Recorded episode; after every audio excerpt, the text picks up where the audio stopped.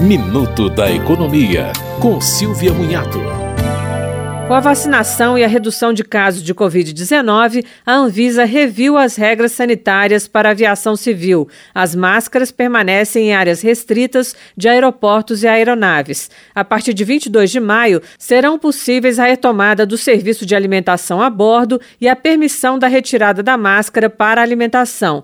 As empresas também poderão atuar com capacidade máxima de transporte, mas devem manter o desembarque por fileiras. O distanciamento continua recomendado sempre que possível, e também ficam liberados o uso dos ônibus de transporte dentro dos aeroportos.